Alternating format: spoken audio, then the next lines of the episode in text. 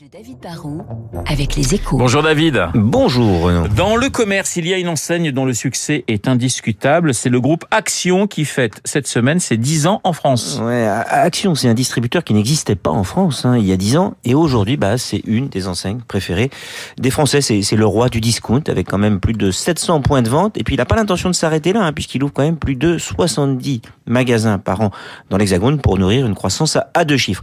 Et sa recette, bah, elle est simple. Hein. Il casse les prix mais en échange, c'est vrai, il est loin de, de, tout proposer.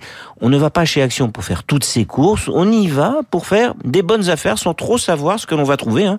Chez Action, seulement un tiers des références sont permanentes, tout le reste dépend de l'arrivage, de ce que les services achats trouvent.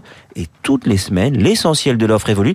Et ça, bah, ça pousse le client à revenir souvent pour ne pas rater un produit à prix cassé. Comment fait Action pour être euh, rentable en cassant les prix?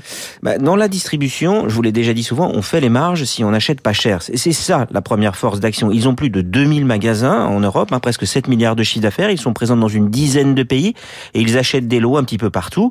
Par exemple, ils vont acheter à l'Est et puis revendre dans le reste de l'Europe. Leur première, leur deuxième force, pardon, c'est qu'ils ne sont pas dans l'alimentation. Ils n'ont donc pas de produits frais et périssables. Et ça, ça représente un double avantage. C'est plus simple pour les livraisons et puis on n'a pas de risque d'invendu qu'il faut jeter. Et puis au total, ils n'ont, il faut le savoir, que 14 rayons. L'offre est relativement limitée. Du coup, ça fait un magasin plus simple à gérer. David, pour vous, la recette peut fonctionner longtemps. Ce n'est pas hmm. qu'un magasin de période de crise pour ceux qui ont des, des fins de mois difficiles? Bah, Pour réussir dans la distribution aujourd'hui, en fait, je crois qu'il faut que, que la promesse soit simple et facile à comprendre pour le client. Action, ça marche parce qu'on sait que c'est un magasin de complément mais imbattable sur les prix.